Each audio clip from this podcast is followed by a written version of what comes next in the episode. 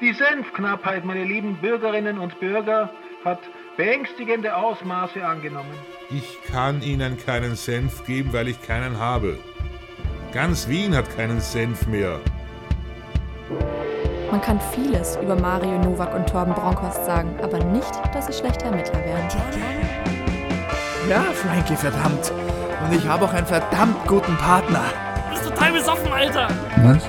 Sehr gut. Meine Devise. Die Dinge entwickeln sich gut. Bis bald, mein Freund. Bis bald.